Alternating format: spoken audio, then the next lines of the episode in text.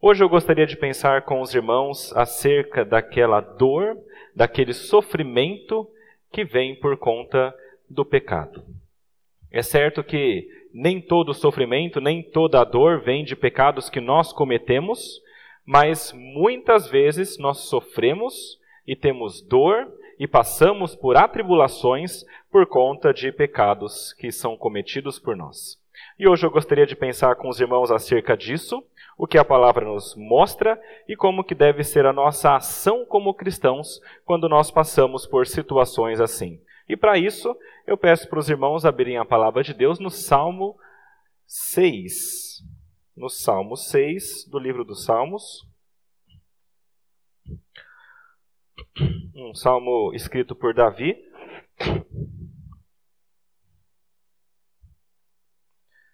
Salmo 6.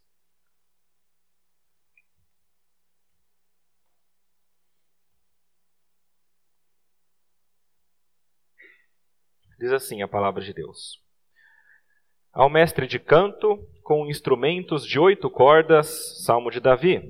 Versículo 1 para frente diz assim: Senhor, não me repreendas na tua ira, nem me castigues no teu furor. Tem compaixão de mim, Senhor, porque eu me sinto debilitado. Sara-me, Senhor, porque os meus ossos estão abalados. Também a minha alma está profundamente perturbada. Mas tu, Senhor, até quando? Volta-te, Senhor, e livra a minha alma. Salva-me por tua graça, pois na morte não há recordação de ti. No sepulcro, quem te dará louvor? Estou cansado de tanto gemer. Todas as noites faço nadar o meu leito, de minhas lágrimas o alago. Meus olhos de mágoa se acham amortecidos, envelhecem por causa dos teus, de todos os meus adversários. Apartai-vos de mim, todos os que praticais a iniquidade, porque o Senhor ouviu a voz do meu lamento. O Senhor ouviu a minha súplica. O Senhor acolhe a minha oração. Envergonhem-se e sejam sobremodo perturbados todos os meus inimigos. Retirem-se de súbito, cobertos de vexame. Até aí a palavra de Deus. Vamos orar? Pedir para Deus nos ajudar a compreender a Sua palavra? Senhor nosso Deus, nosso Pai, nós lemos agora a tua palavra, a palavra que o Senhor deixou para nós. Queremos rogar a ti, Pai, que o Senhor nos ajude a compreendê-la. Dá-nos a tua graça por meio do teu Santo Espírito para que nossa mente seja iluminada. E dá-nos também, Pai, a força por meio deste mesmo Espírito para que nós possamos aplicá-la. Pedimos isso crendo em ti, na tua graça e no teu amor, em nome de Jesus. Amém. Meus irmãos, quando nós lemos esse texto, uh, nós temos de entender algumas coisas importantes. É difícil a gente saber exatamente o que, que o salmista estava passando, por que, que ele estava assim, uh, exatamente qual que foi o caso, mas o que nós podemos notar nesse salmo é que, de alguma maneira, o salmista tinha cometido algum tipo de pecado, e um pecado que uh, devido à sua gravidade, trouxe graves consequências para ele. E ele estava sofrendo por conta desse pecado. O sofrimento do salmista aqui, no caso, era perseguição. Havia pessoas que o perseguiam, ele estava sofrendo por conta de inimigos que estavam cercando, e isso tudo por conta de algum pecado que ele havia cometido. Esse é um daqueles salmos que a gente chama de salmo penitencial. Uh, os salmos penitenciais são o 6, que é esse aqui, o 32, o 38, o 51, o 102, o 130 e o 143. Quem quiser depois ver em casa e entender do que eu estou falando. Os salmos penitenciais são aqueles salmos onde o salmista, aquele que escreve, ele sabe que ele é pecador, ele sabe que ele cometeu algum tipo de pecado e ele quer se redimir diante de Deus, ele quer pedir perdão e ele quer a, a, entender como que ele age nessa situação. Nesse Salmo 6, o salmista sofre por causa do sofrimento, por causa do seu pecado. E eu queria que hoje nós entendêssemos aqui, meus irmãos, que o pecado, quando nós cometemos, ele tem consequências e ele gera tristeza, ele gera sofrimento. E quando isso acontece, nós temos de clamar a Deus, temos de rogar aquele que pode nos aliviar, e com a graça dele nós seremos aliviados. Primeira coisa que esse texto nos ensina, meus irmãos, é que o pecado nos gera tristeza. Veja o que diz aí no versículo 1 até o versículo 3. O salmista começa a rogar a Deus, dizendo para Deus não repreendê-lo na sua ira e não castigá-lo no seu furor. Veja que a palavra repreender aqui tem a ideia de julgamento, tem a ideia de ah, emitir um veredito. O salmista pede para Deus não julgá-lo de acordo com a sua ira. Ele pede para que Deus não o castigue, não o puna por conta da sua ira porque ele estava sofrendo muito com isso. Ele começa a colocar para baixo, ele diz: Me sinto debilitado, eu sou fraco, meus ossos estão abalados. A palavra abalado aqui é a ideia de tremer. Quando a gente lê esse texto, o que o salmista diz é que ele está tremendo. Os ossos deles estão tremendo de medo, assim como a sua alma também está tremendo de medo. O salmista todo está atemorizado por conta do seu sofrimento, por conta do julgamento de Deus e por conta da mão de Deus que está pesando sobre ele. Meus irmãos, o pecado que nós cometemos muitas vezes tem consequências. E as consequências que vêm por conta do pecado geram sofrimento. Se nós pensarmos um pouquinho na história de Davi, Lá em 2 Samuel, no capítulo 12, é narrado aquele fato em que Davi comete um grave pecado contra Deus. É aquele pecado em que ele se deita com uma mulher casada, com Batseba.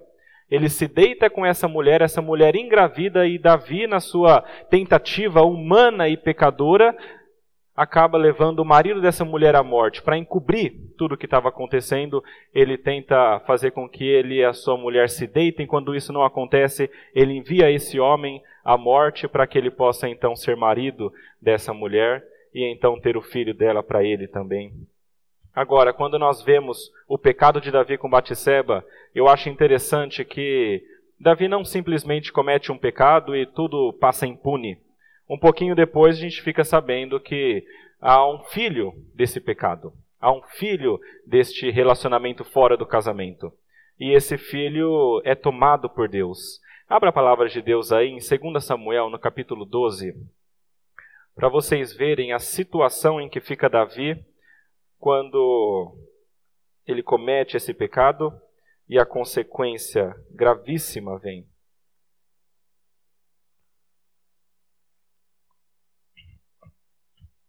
2 Samuel, no capítulo 12, versículos 15 até o 18 falam sobre isso. A palavra diz o seguinte: O Senhor feriu a criança que a mulher de Urias dera à luz a Davi, e a criança adoeceu gravemente. Buscou Davi a Deus pela criança, jejuou Davi, e vindo passou a noite prostrado em terra. Então os anciãos da sua casa se achegaram a ele para o levantar da terra, porém ele não quis e não comeu com eles. Ao sétimo dia, morreu a criança. Meus irmãos, os pecados que nós cometemos têm consequências, e as consequências muitas vezes geram sofrimento. Davi sabia disso, porque Davi havia passado por isso em alguns momentos. E isso acontece porque quando nós cometemos pecados, nós estamos indo contra a ordem natural que Deus criou. Se nós pensarmos um pouquinho sobre a criação, Deus cria esse mundo, lá em Gênesis nós temos o relato disso, e ele estabelece o modo como esse mundo deve funcionar, como que nós devemos viver neste mundo. E quando nós saímos desse plano original de Deus, isso é chamado de pecado. Quando nós dizemos, eu não quero viver de acordo com o modo como o Senhor definiu, mas eu quero fazer as coisas da minha maneira, não como o Senhor quer, mas como eu quero, isso se chama, ah, se chama pecado e isso tem consequências. Eu, para tentar tornar isso um pouco mais uh, visível para nós, eu estou fazendo reforma lá em casa e, e, a gente começa a pensar nessas, nesses exemplos, né? Mas Imagine, por exemplo, um, um prego. A função do prego é ser batido pelo martelo, entrar na parede para você fixar alguma coisa. Quando você faz isso, o prego entra, um, um furo bem fininho, e ele fica firme e você pode pendurar um quadro, alguma coisa assim. Agora imagina se eu, na minha sabedoria humana, decido que eu não quero bater um prego ali. Eu quero tirar o prego e quero colocar um parafuso. Mas eu não quero colocar o parafuso com uma broca e apertando com a chave de fenda. Eu quero pegar o martelo, eu quero colocar o parafuso e eu quero bater no parafuso até o parafuso entrar. Se você já fez esse experimento, você sabe que não funciona muito bem. Você começa a bater no parafuso para o parafuso entrar na parede, a parede começa a rachar e ficar um pouco estragada, o parafuso começa a se deformado, você gasta muita força, seu braço cansa, a sua mão fica um pouco cansada. Tudo isso por quê? Você decidiu que você queria fazer diferente. Eu não quero fazer do modo como foi criado para ser. Eu quero fazer diferente. Mas quando você faz isso, as consequências começam a vir. É claro que você pode colocar um quadro nesse parafuso e esconder tudo, mas uma hora ou outra o parafuso cai. Uma hora ou outra o quadro cai e a parede rachada está lá. E os danos cometidos pela sua vontade de fazer diferente vão estão lá, vão estar lá. Meus irmãos, os pecados geram consequências, porque nós vivemos de maneira diferente do que Deus decidiu. É por isso que quando nós saímos da linha do que Deus quer, nós temos as consequências. Por exemplo, alguém que a, a, procura sexo fora do casamento ou antes do casamento, há consequências. Como no caso de Davi aqui, se você talvez já tenha, tenha caído nesse pecado ou esteja desejando esse pecado, pense bem. Há consequências para isso. Para você que talvez esteja se envolvendo com uma pessoa fora do casamento, há consequências para esse pecado, destruição da família, destruição de um casamento. Para você que talvez esteja a, a, pensando em se unir com alguém de fora da igreja, de alguém do mundo, pense bem. Há consequências para esse pecado. Há consequências gravíssimas no futuro. Uma casa onde um é cristão e o outro não é, há dificuldades para a criação de filhos, por exemplo. Há dificuldades para saber se vamos ou não à igreja hoje louvar a Deus. Meus irmãos, as consequências do pecado estão aí para você que talvez esteja sendo chamado para se interessar em bebidas e drogas. Há consequência para isso. Há consequência sempre que nós fazemos algo que é contra a vontade de Deus, quando nós desonramos nosso pai e nossa mãe, quando você é tentado a roubar alguma coisa, quando você está se irando e brigando no trabalho, em casa, na igreja. Todos esses pecados, meus irmãos, são o modo como nós queremos viver nossa vida diferente do que Deus determinou. E quando isso acontece, há consequências graves. E essas são consequências que acontecem naturalmente na nossa vida porque a gente não está vivendo de acordo com o modo como Deus definiu que nós vivêssemos. É claro que muitas vezes essas consequências e estes sofrimentos que nós sofremos, eles, eles vêm como disciplina de Deus. Ah, abra a palavra de Deus aí em mais um texto, Hebreus 12. Esse você pode guardar porque é importantíssimo. Hebreus 12, no versículo 5.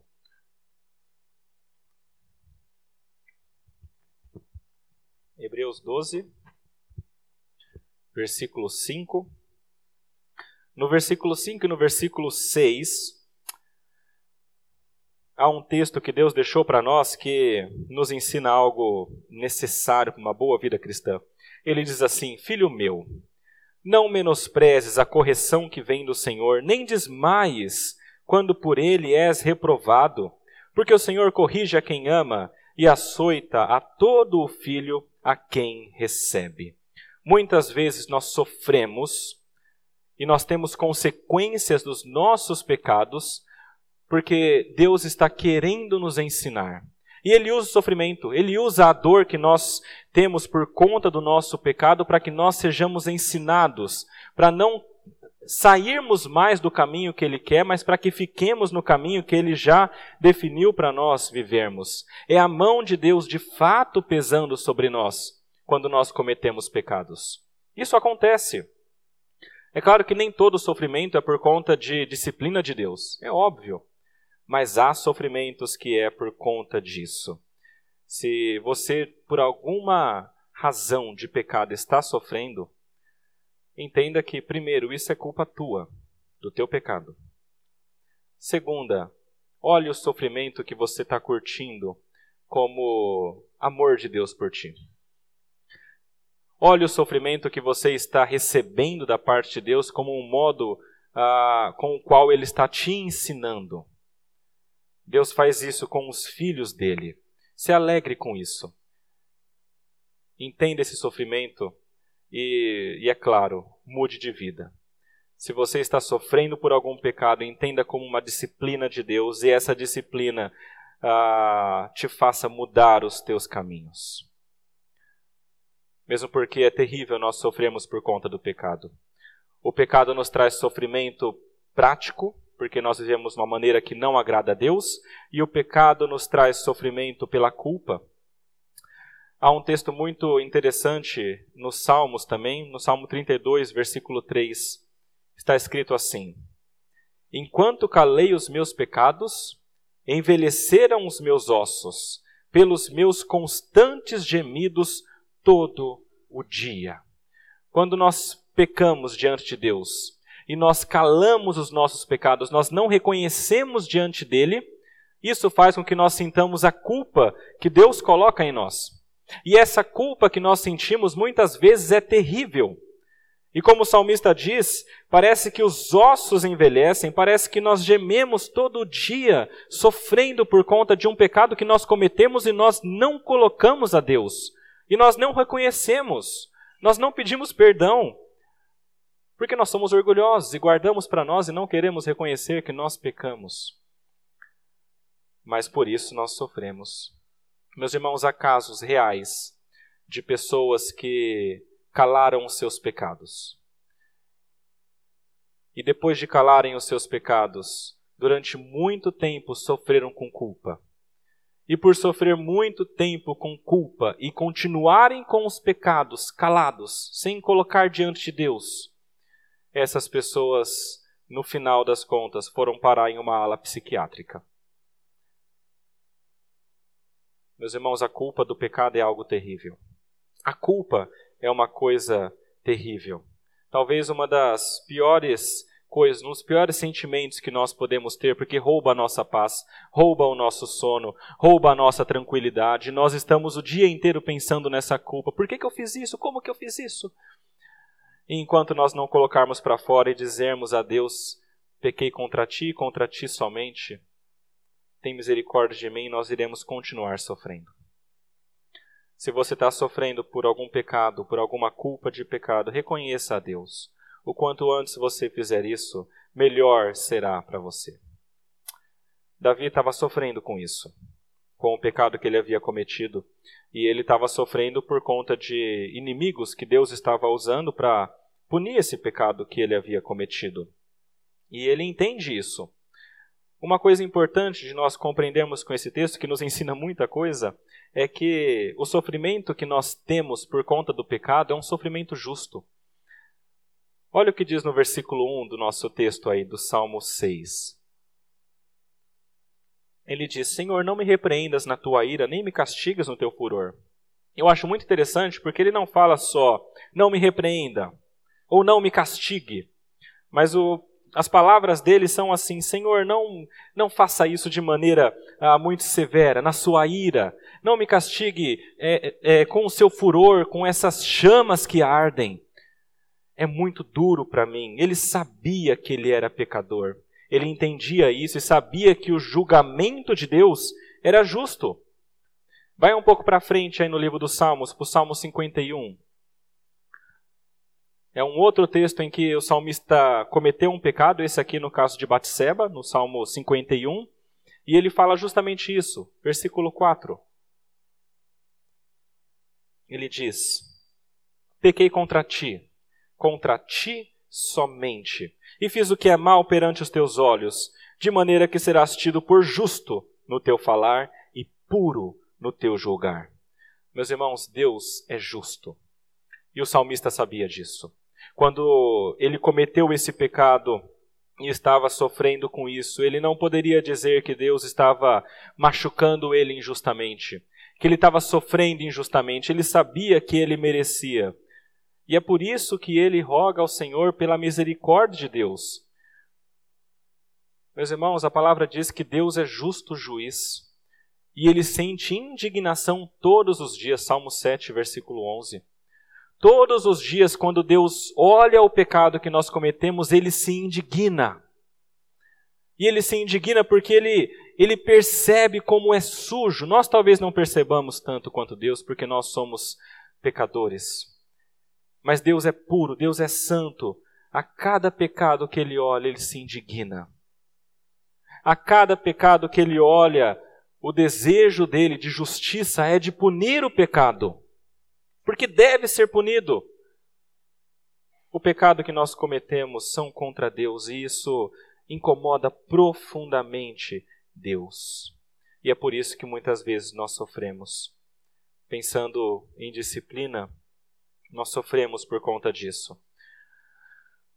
Porque indigna a Deus. E Ele não quer que nós caminhemos pelo caminho errado. Por isso, muitas vezes sofremos com a disciplina. Eu vi um, um vídeo recentemente na internet e eu achei muito interessante. E acontece isso muitas vezes. Esse aqui é um caso mais extremo, mas uma, uma, um adolescente, um jovem, tinha cometido um crime e estava na delegacia. E então o vídeo mostra a mãe desse jovem indo até a delegacia e pegando esse rapaz. E vocês já imaginam como que ela pega esse rapaz. Ela vai até a delegacia, pega o rapaz pelo braço e começa a puxar e começa a bater no rapaz e desceu o braço nele, pesada mão de mãe, dizendo: Eu não te criei para isso. Eu não criei um filho para ser ladrão. Eu criei um filho para ser um homem digno, para ser um trabalhador. E descendo o braço nele. E eu penso muitas vezes que, de alguma maneira, o que Deus faz conosco se assemelha a isso. Porque ele nos pega, talvez pelo braço, ou os mais antigos pela orelha, e ele, ele começa a, a nos castigar. Ele diz: Eu não te criei para você ser parecido com Satanás. Eu não criei você para ser igual ao mundo. Eu adotei você para minha família. Você é meu filho para ser parecido comigo. E você vai sofrer por isso, até você entrar no caminho certo. Deus disciplina a todo filho que ama. Entenda o sofrimento da parte de Deus como uma disciplina e aprenda com esse sofrimento para que você não entre nesse caminho novamente. Porque há um momento em que o sofrimento e a disciplina não bastam. E a palavra diz que aquele que é muitas vezes exortado e muitas vezes é, é, é, sofre por conta de algo que faz de errado e não muda os seus caminhos, ele vai ser repreendido de uma vez sem que haja cura. Enquanto Deus te repreende e te ensina, aceite essa disciplina e mude. Enquanto você continuar, você vai sofrer. Primeira coisa que o texto nos ensina é que o pecado gera consequências e nos trazem tristeza. Segunda coisa é que quando isso acontece, nós temos de clamar a Deus. Veja o versículo 2, o salmista começa falando: Tem compaixão de mim. No versículo 3 ele diz: Volta-te, Senhor, livra a minha alma, salva-me por tua graça. Meus irmãos, o salmista clama a Deus por salvação porque ele sabe que Deus é misericordioso. Ele sabe que Deus tem compaixão. Ele fala: Senhor, tem compaixão de mim, porque Deus se preocupa conosco. Ele se preocupa com o nosso sentimento, com a nossa situação, com o nosso, com o nosso sofrimento, ele se compadece de nós. Eu acho muito bonito um texto que está lá em Êxodo, capítulo 20, versículos 5 e 6, ali nos Dez Mandamentos, quando a palavra diz que não devemos ter outros deuses diante de nós, e nem fazer imagem de escultura, para não darmos culto a estes deuses. E no versículo 6, ah, nos diz sobre a misericórdia de Deus. O versículo 5 fala que Deus visita a iniquidade dos pais até a terceira e quarta geração daqueles que me aborrecem. Ou seja, a, a, a visita, a punição de Deus até a terceira ou quarta geração. E no versículo 6 fala: E faço misericórdia até mil gerações daqueles que me amam e guardam os meus mandamentos. A punição, terceira e quarta geração a misericórdia a mil gerações. Quando eu vejo essa comparação, eu tenho que entender: Deus é muito misericordioso. A misericórdia dele abunda, é muito grande. Deus é misericordioso. O Davi, quando escreve isso aqui, ele estava numa situação deplorável. E ele começa mostrando isso. Ele fala: Senhor, eu não aguento mais. Versículo 3: Senhor, até quando? Versículo 6: Eu estou cansado de tanto gemer, eu estou sofrendo com isso. E muita gente, quando chega nessa situação, às vezes é tentado a pensar que Deus se esqueceu dele. Eu estou sofrendo tanto que eu acho que Deus, Deus não, Deus não se importa mais comigo. Eu acho que Deus virou o rosto e não e e não quer saber da minha dor mais. Mas o salmista conhecia o Deus dele. Abra a Bíblia novamente, meus irmãos. Isaías 49, versículo 14 e 15.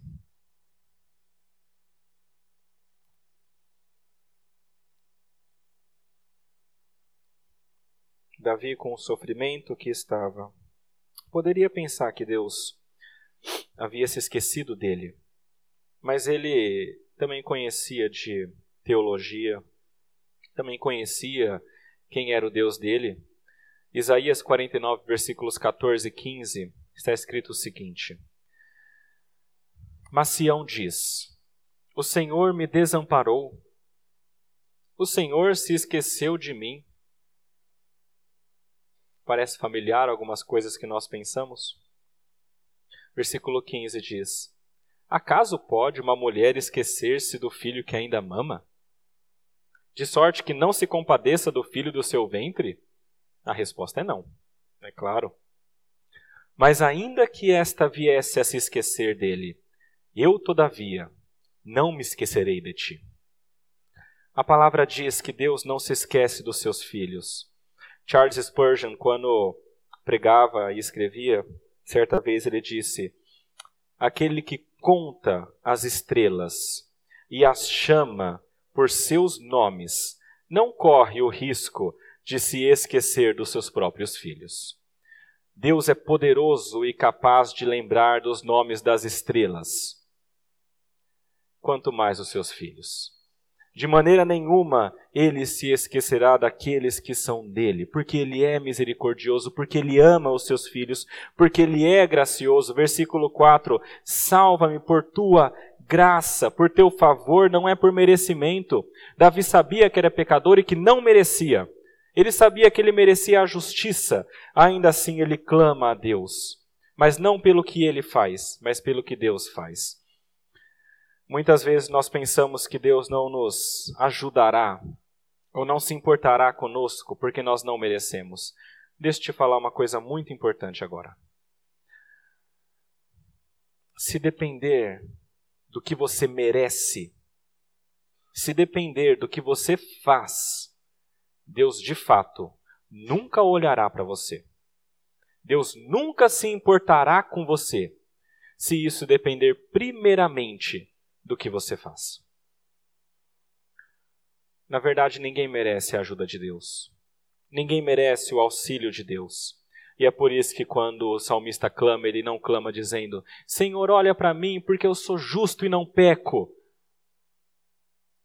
Quem faz isso é o fariseu quando ora. Quando Davi ora para Deus, ele diz: Senhor, olha para mim, tem misericórdia, porque eu sou pecador, mas o Senhor é misericordioso. O Senhor é gracioso tem misericórdia de mim.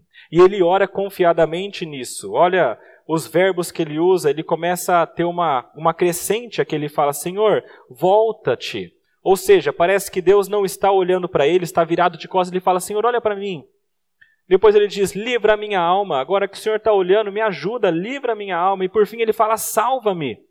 E esses verbos é um pouco mais técnico, mas eles estão ah, ah, em modos verbais diferentes. É mais ou menos assim. Quando ele fala volta-te, Senhor, é um verbo mais simples, mais comum. É só Senhor, volta.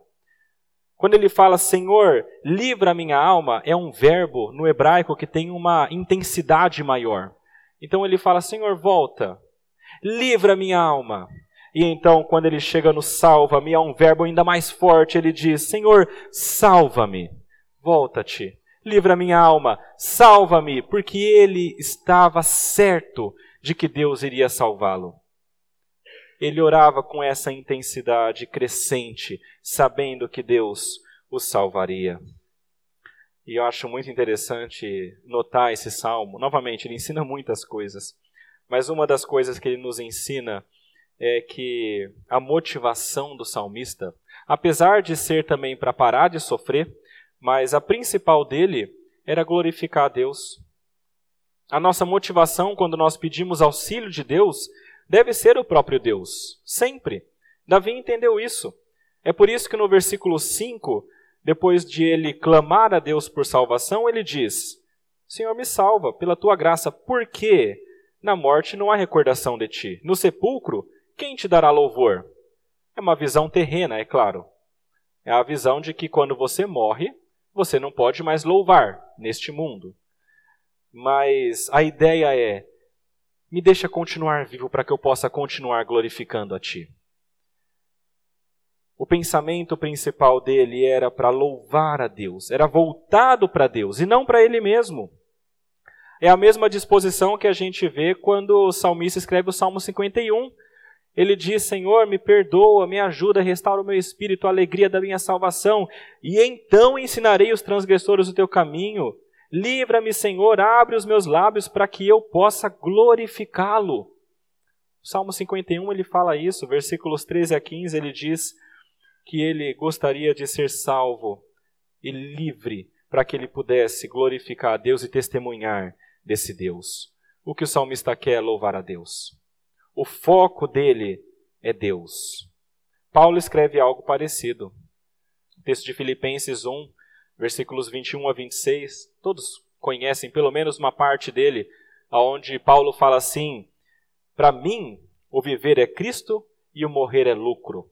E ele continua desenvolvendo o pensamento, ele diz: Senhor, o que eu gostaria mesmo é estar do seu lado. Eu não queria estar nesse mundo de pecado, eu queria estar aí. Mas eu continuo aqui, se o Senhor quiser. Não para que eu fique bem, não para que eu sinta alegria e felicidade e não sofra, mas porque tem muita gente que precisa ainda ser abençoada por mim para que possa glorificar a Deus. O pensamento de Paulo, assim como de Davi, não era primeiro nele, mas era primeiro em Deus. Isso me ensina que a nossa oração, mesmo quando em sofrimento, deve ser uma oração que não seja egoísta. Deve ser uma oração que visa primeiro Deus e a sua glória.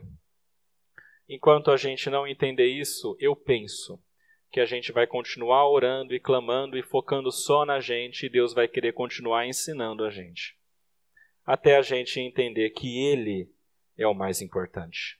Nossa oração deve ser voltada para Deus e pensando em Deus e na Sua glória. Até aqui o salmista ensinou. O pecado gera consequências que têm sofrimento. Quando isso acontece, nós podemos e devemos clamar a Deus para que Ele nos liberte, para que Ele nos alivie. E quando nós fazemos essas coisas, Deus de fato nos dá um ânimo novo e nos alivia. Versículo 6 até o versículo 10 mostram isso. Davi, ele estava numa situação difícil, aflitiva, angustiante, angustiante e sofria muito com isso, com um desânimo muito grande. Mas conforme a gente vê o salmo passando, ele começa assim e no final parece que tem uma mudança de tom versículos 8 até o versículo 10, parece que ele muda um pouco o modo como ele fala com Deus. Até o versículo 7, ele está sofrendo e falando do sofrimento. E no versículo 8 até o 10, ele começa a entender: não, mas, mas Deus me ouviu. Versículo 8 fala: Apartai-vos de mim, todos os que praticais a iniquidade, porque o Senhor ouviu a voz do meu lamento. O Senhor ouviu a minha súplica, o Senhor acolhe a minha oração. Meus irmãos, se no começo ele focava no sofrimento dele, dizendo: Eu estou sofrendo, meus olhos, os meus ossos tremem, a minha alma treme e, e o meu colchão está cheio de lágrimas. Agora ele ora dizendo: Senhor, o Senhor me ouviu. O Senhor está olhando para mim e o Senhor está me salvando. Meus irmãos, há uma mudança interna sempre quando nós oramos e clamamos a Deus por algum tipo de alívio nessas situações. Quando nós reconhecemos o nosso pecado, quando nós pedimos perdão e clamamos a Deus, Deus olha para nós e muda. Talvez não toda a situação, talvez ainda tenhamos as dificuldades que estão nos cercando, mas ele muda o nosso coração. E eventualmente também muda a nossa situação. Eu achei muito interessante esse texto quando eu estudei, porque parece que tem um jogo de palavras aqui na língua hebraica, que é onde ele foi, que é como ele foi escrito originalmente, mas no versículo 4 está escrito assim: Volta-te, falando sobre Deus. No versículo 8 lá embaixo fala: Apartai-vos, inimigos. Então no começo ele fala: Senhor, vem, e os inimigos vão. Versículos 2 e 3 ele fala de ossos e alma perturbados, trêmulos, com medo. No versículo 10 ele fala dos inimigos que estão perturbados, que estão trêmulos. No início sou eu que estou tremendo e com medo. Depois que eu clamo, Deus faz com que eu tenha, na verdade, uma disposição diferente. E quem treme agora e, e, e está sofrendo com medo são os inimigos que estão perturbados. No versículo 3, ele pergunta: Senhor, até quando? E no versículo 10 está escrito: súbito, agora. Até quando, Senhor? Deus fala: até agora. Tá bom de sofrer. Meus irmãos, o salmista mostra uma inversão do modo como ele estava se sentindo, desde o início até o final. Porque Deus, quando trata os nossos ferimentos, as nossas dores, principalmente por conta do pecado, quando nós confessamos este pecado, ele tira a mão que pesa e ele nos sara, ele nos cura, ele nos traz um novo ânimo e nós, com confiança em Deus, podemos seguir, glorificando a Ele e bendizendo o seu nome. Meus irmãos, esse salmo aqui é muito lindo. Se nós só lêssemos ele, uma leitura simples já seria maravilhoso. Mas quando nós pensamos em algo que ele significa além disso, fica mais bonito ainda. O salmo aqui fala sobre Deus agindo sobre seus filhos, mas quando nós pensamos sobre Jesus e como este salmo aponta para Jesus, é maravilhoso. Meus irmãos, o salmo fala que Deus oferece alívio. Quem é aquele que veio e é Deus e nos oferece alívio, senão Jesus? Mateus 11, 28 a 30. Vinde a mim, todos os que estáis cansados e sobrecarregados, e eu vos aliviarei. Tomai sobre vós o meu jugo, e aprendei de mim, porque sou manso e humilde de coração, e achareis descanso para a vossa alma, porque o meu jugo é suave e o meu fardo é leve. Jesus é aquele que vai fazer essas coisas que o salmo nos mostra. Jesus, na realidade, é o que realiza tudo isso. Ele é o Deus que tem compaixão. Ele é o Deus que tem misericórdia. A palavra diz que quando ele encontra Maria, e, e, a irmã de Lázaro que havia sofrido, estava sofrendo tanto, ele chora. Jesus chorou. Que Deus é esse que tem misericórdia e se compadece de nós a ponto de chorar? É Jesus. Hebreus 4, versículo 15 fala que ele não é um ser que não se compadece de nós, mas ele se importa e se compadece porque ele mesmo foi tentado em todas as coisas, mas sem pecado. Ele é o Deus que tem misericórdia. Ele é o Deus que julga. João 5, 22 fala: O Pai a ninguém julga, mas o Filho confiou todo o julgamento. Ele é o Deus que julga. O próprio Jesus ele é o Deus que alivia o sofrimento do pecado. Nós lemos o texto: Vinde a mim os que estáis cansados sobrecarregados, e eu vos aliviarei. Ele é o Deus que liberta. João 8,32, todos conhecem. Conhecereis a verdade, e a verdade vos libertará. E a verdade é Jesus. É Ele o Deus que nos liberta. Nós lemos um texto no início desse culto. Isaías 61, versículo 1. Fala sobre Jesus. Diz o seguinte: o Espírito do Senhor Deus está sobre mim. Porque o Senhor me ungiu para pregar boas novas aos quebrantados. Enviou-me a curar os quebrantados de coração, a proclamar libertação aos cativos e a pôr em liberdade os algemados. Este é o Deus que nos salva, Jesus Cristo, o Deus que nos livra da morte, do pecado, por meio do seu sangue. Meus irmãos, quando nós olhamos para esse texto por completo, nós entendemos. Nós sofremos muitas vezes por pelas mais diversas razões. E muitas vezes não é por conta de um pecado que nós cometemos, é claro. Mas muitas vezes é. Quando nós pecamos, há consequências e há sofrimento. Quando este sofrimento acontece, o que nós precisamos é clamar a Deus e entender que esse sofrimento muitas vezes vem como uma disciplina. Aceitar essa disciplina, mudar os nossos caminhos e jamais calar os nossos pecados. E quando nós fazemos isso, o Deus da Bíblia, que é misericordioso, nos alivia, nos salva, tira o nosso julgo e dá o dele, tira o fardo pesado e nos ajuda a caminhar com um fardo muito mais leve.